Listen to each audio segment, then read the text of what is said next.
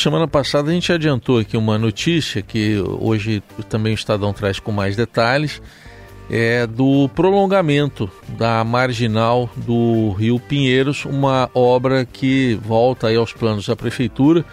Em menos de um mês tem expectativa de que a prefeitura anuncie a empresa ou consórcio responsável pelo projeto executivo e a implementação desse prolongamento da marginal do Rio Pinheiros, na zona sul de São Paulo.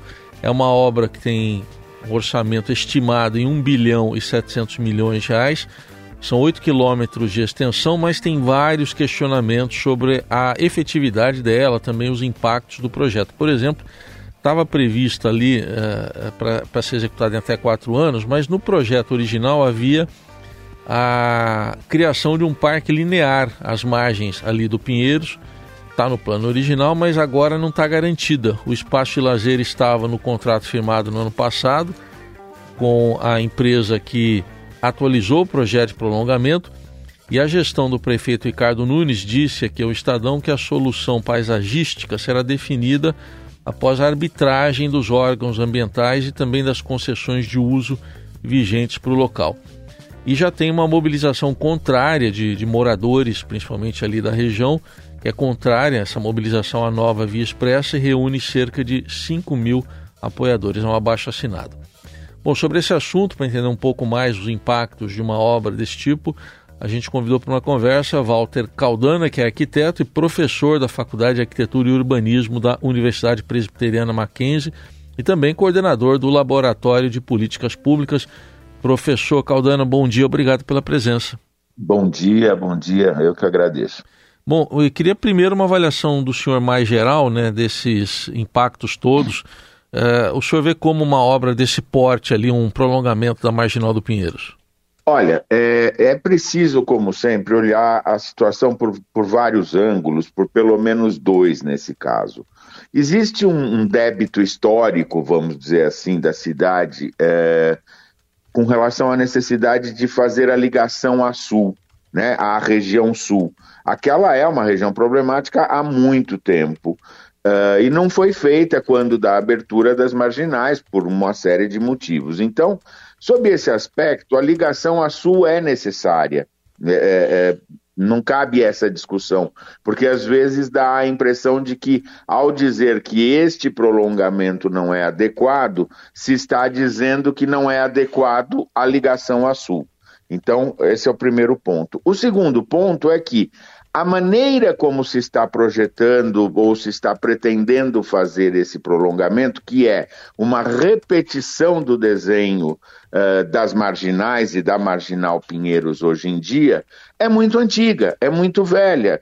Já se sabe que a cidade não, não deve mais fazer esse tipo de coisa. As cidades que é segregar o Rio da maneira como nós segregamos em São Paulo e perdemos o controle sobre o Tietê e o Pinheiros. Lá atrás, quando fizeram, era um outro momento histórico. Só que já lá se vão 60 anos. Fazer a mesma coisa 60 anos depois é que está em discussão. Muito bem, muito bem aqui contextualizado. Então, qual seria o caminho mais adequado na sua visão, professor? O caminho é aproveitar quatro anos de obra 1 bilhão e 700 milhões de reais de custo para já preparar um exemplo, o bom exemplo do que será a cidade de São Paulo deste século. Como há 60 anos atrás, os que nos precederam fizeram. Eles gastaram uma montanha de dinheiro e prepararam a cidade de São Paulo para ser uma das maiores e melhores do mundo com a marginal. Só que mudou o desenho, mudou o século, mudou a cabeça das pessoas e, sobretudo, mudou a consciência que nós temos da importância do rio para a cidade. Então nós temos que pegar esses recursos todos e fazer o desenho do novo rio de São Paulo, que é um rio integrado à cidade. Ou seja, repetir o desenho que confina o rio, deixa um, uma tripinha do lado do rio. No máximo você consegue colocar uma ciclovia. É um desenho que não serve à cidade de São Paulo. Sobretudo nessa área que tem uma pequena reserva de, de, de vegetação, de mata e que se liga diretamente ao Jurubatuba. exatamente a uma das, das áreas, digamos assim, ambientalmente mais importantes e mais sensíveis de São Paulo. Muito bem. Professor, em relação ao parque linear, que agora parece que não está totalmente garantido, esse, não linear, esse parque aí, ah, é, é, exatamente, é um parque linear, sim, às margens do rio. Isso. Ah, como é que o senhor vê ah, a necessidade, quer dizer, esse parque, ele contempla isso que o senhor está falando, de não segregar o rio? Não, ele não contempla, ele é um paliativo. A ideia do parque linear ao longo do, do, do, Pinheiros e do Tietê, ela é uma ideia que surgiu de um concurso feito pelo Instituto de Arquitetos do Brasil há, sei lá, vinte e tantos anos, 25 anos, e, e vários projetos já saíram e foram implantados com muito sucesso nesse período. Nós temos o projeto Pomar, que, aliás, se não me engano, a própria rádio foi uma das, das uh, patrocinadoras, enfim, apoiadoras muito importante. Nós temos o, o, repovoamento ao longo do, do Tietê, nós temos todo o Parque Ecológico Tietê, projetos de, de Rui Otaki, Oscar Niemeyer, enfim, é, mas isso é a linearidade. Hoje nós temos a, a, a oportunidade, a linearidade ela diminui o impacto, mas não resolve o desenho. Hoje nós temos a oportunidade de demonstrar que dá para não fazer uma via expressa, uma autoestrada confinando o rio. Mas seja como for, o parque linear é essencial para pelo menos minimizar o estrago que uh, esse tipo de intervenção de fazer uma estrada no meio da cidade uh, provoca. E professor, esse projeto, é, do jeito que está, ou com os ajustes que o senhor está propondo, é, o senhor vê que ele resolve o problema, é, que é um gargalo ali o trânsito para quem sai da Zona Sul, um, como o senhor mesmo disse, é um problema histórico também. É, resolve de alguma forma esse gargalo? Não, ele resolve temporariamente. Já se sabe que esse tipo de solução, que é aumentar a avenida e alargar a avenida, ela tem um prazo de duração é, muito curto. É, muito rapidamente você volta à situação original e isso é sabido. São Paulo viveu isso, por exemplo, todos nós vivemos isso, por exemplo, na, na, grande, na última grande ampliação da Marginal Tietê que foi feita. Né? Na verdade, em, em alguns meses, pouco mais de um ano, nós praticamente voltamos a ter os mesmos índices de congestionamento. O problema do trânsito, e é preciso que todos nós tenhamos essa clareza, ele não está ligado apenas e tão somente ao leito, à rua.